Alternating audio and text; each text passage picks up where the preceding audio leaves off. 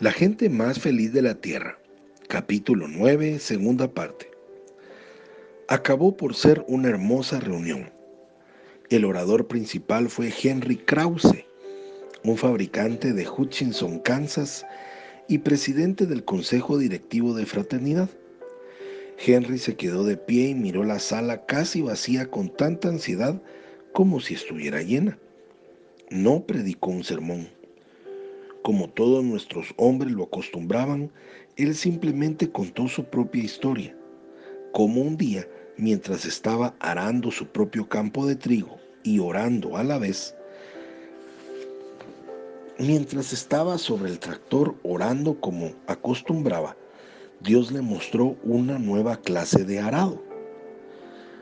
Henry Krause no tenía en mente especialmente predispuesta a la mecánica, pero en ese momento era esa máquina la que tenía frente a sus ojos, completa en todos sus detalles.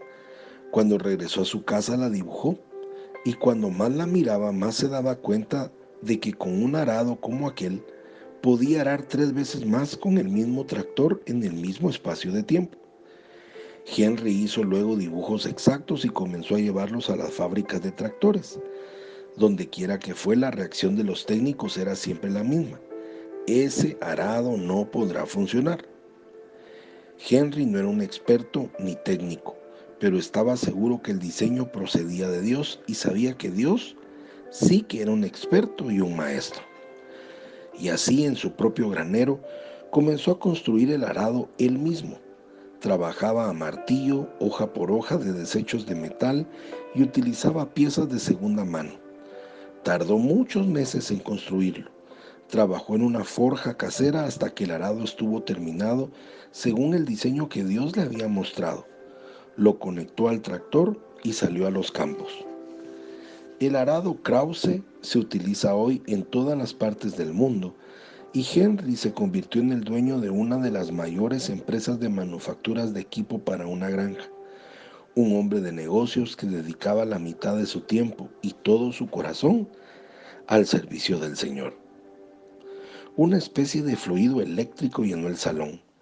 Cuando Henry hablaba se podía sentir literalmente el espíritu caer sobre la reunión.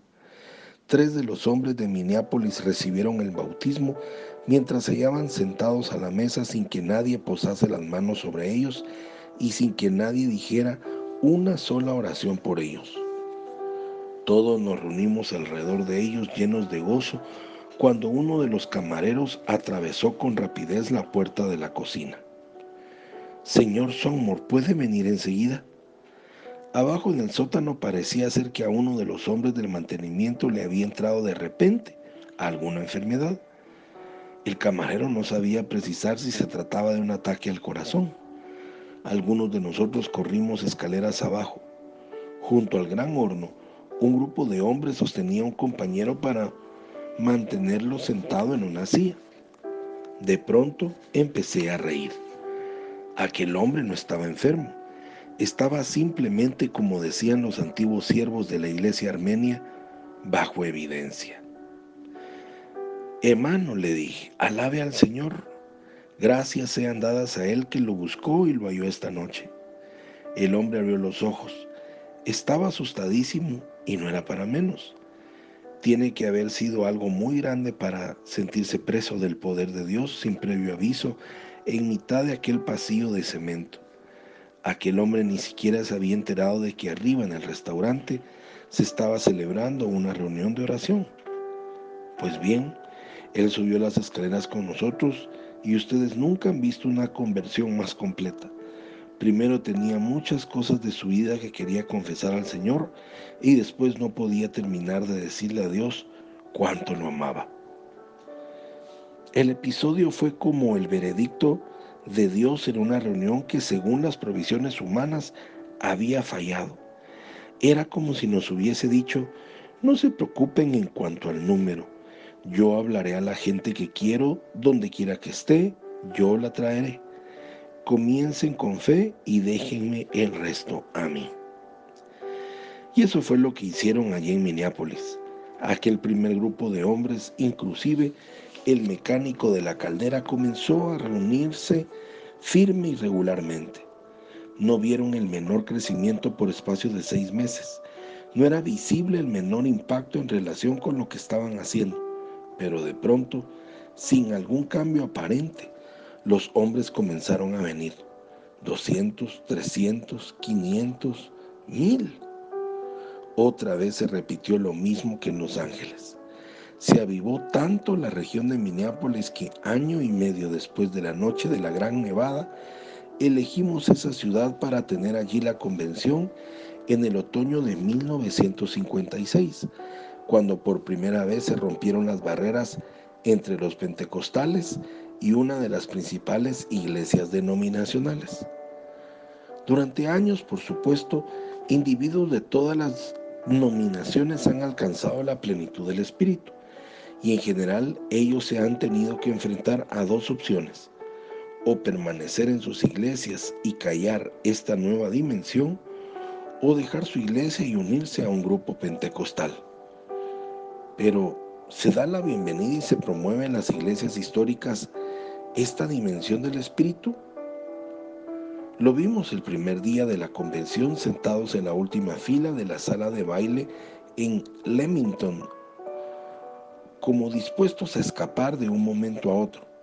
Cinco ministros luteranos. Lo que escucharon no debió parecerles muy alarmante cuando volvieron al segundo día y se sentaron menos alejados del frente, ya más cerca.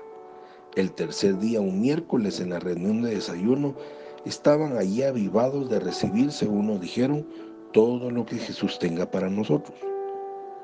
Un grupo de miembros de la fraternidad fue a su mesa y oró para que Dios los llenase del Espíritu. Después nos dieron cortésmente las gracias y se fueron. Todo fue muy tranquilo, muy quieto, muy luterano. Y no supimos sino hasta después de nuestras oraciones que habían sido escuchadas. Y ciertamente que lo fueron. Uno de los clérigos recibió el bautismo en el Espíritu mientras conducía hacia su casa, otro mientras se afeitaba al día siguiente.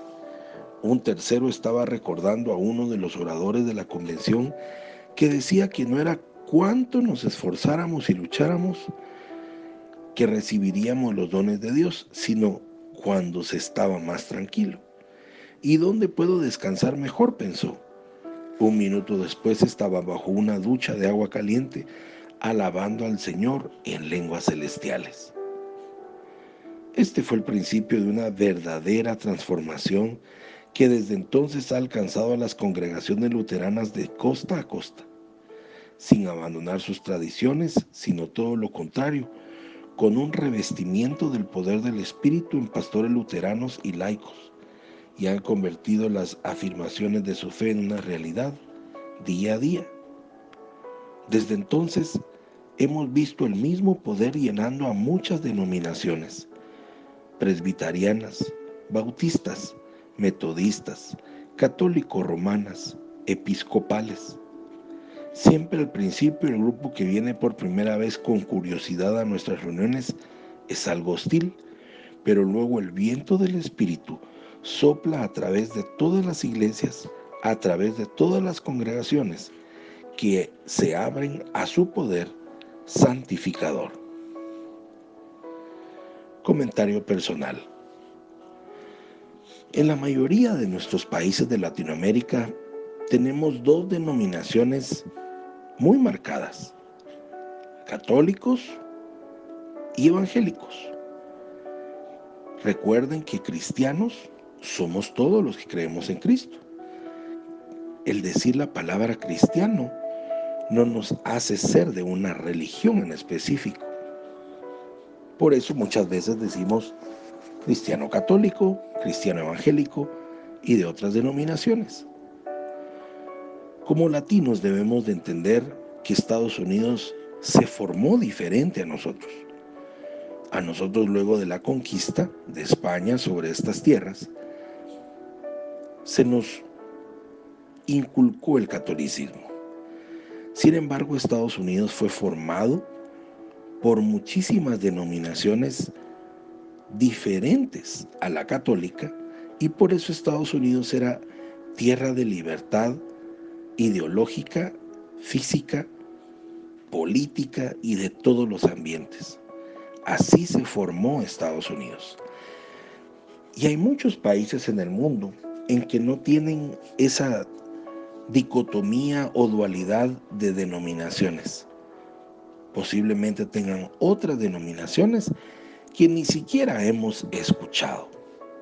A lo que quiero llegar es que el Señor no está en un lugar por cómo se llama, sino está en un lugar por lo que se puede vivir con Él y lo que se hace para Él. Y en nuestra organización buscamos que lo que ya tenemos lo podamos compartir con otros de una forma natural, de una forma espiritual, no estructural, ni organizacional, ni religiosamente. Somos un movimiento de amor y pesca. Soy Pablo Zárate y te deseo un día lleno de bendiciones. Hasta mañana.